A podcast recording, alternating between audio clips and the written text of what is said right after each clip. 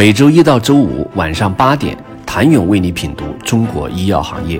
五分钟尽览中国医药风云。喜马拉雅的听众朋友们，你们好，我是医药经理人、出品人谭勇。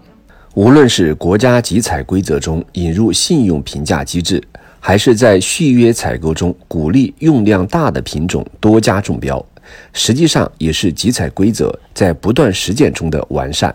也是保证医保局文件中的平稳接续。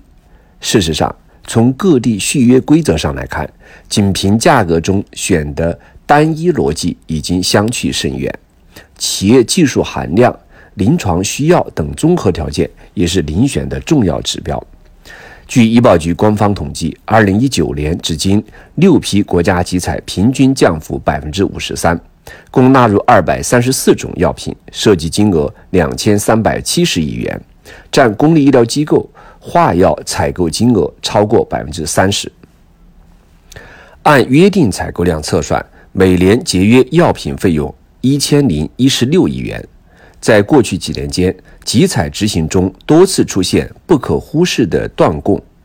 光脚企业恶意竞争等问题。这些问题尽管不是普遍现象，但确实违反了保障药品质量和供应、满足人民群众基本医疗用药需求的集采基本原则。透视低价，其背后实际上存在着企业供应动力不足、缺乏严格的信用管理机制以及原料药成本上涨等多种原因。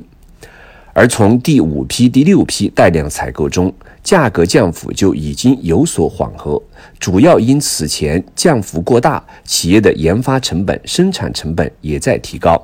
断供等现象的发生将会影响企业的生产动力，因此价格过低并不可取。随着2021年各省市开启大规模的续标后，带量采购的关键词更集中于平稳、保障供应以及可持续。由此可见，一味追求低价的短期效益是有效的，但从长远发展的角度来看，还是要综合考虑可持续发展的问题。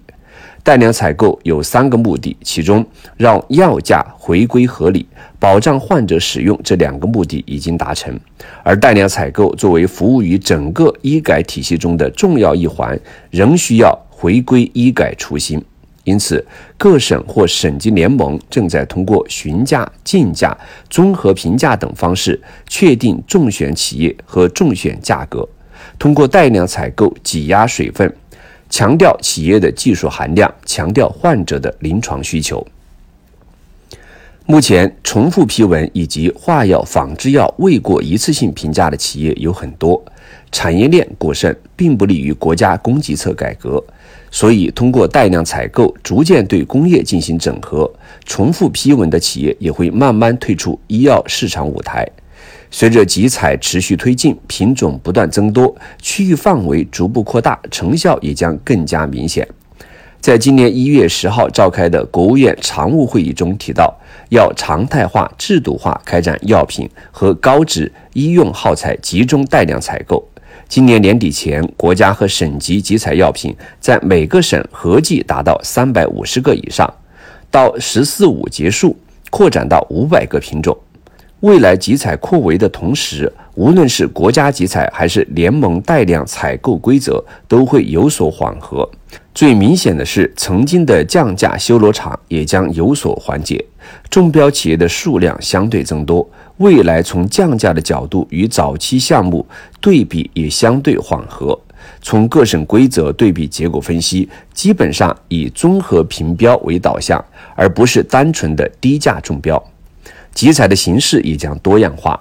有医保专家透露，未来带量采购将成为公立医疗机构医药采购的主导模式。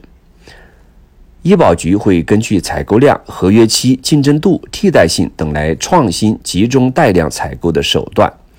包括对普适性较强的品种按统一的规则开展集采，对高质医用耗材按照一品一策来不断的推进，对特征性较强的品种探索专项集中带量采购，对适应症、功能组织相似的品种探索合并采购。对供应关系变化大的品种，探索分阶段溢价采购。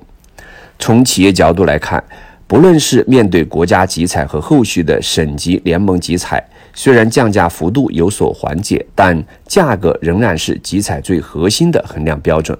企业的收入已经不再取决于以前的销售能力，而是更看重药企的创新能力、生产能力、生产质量等硬实力。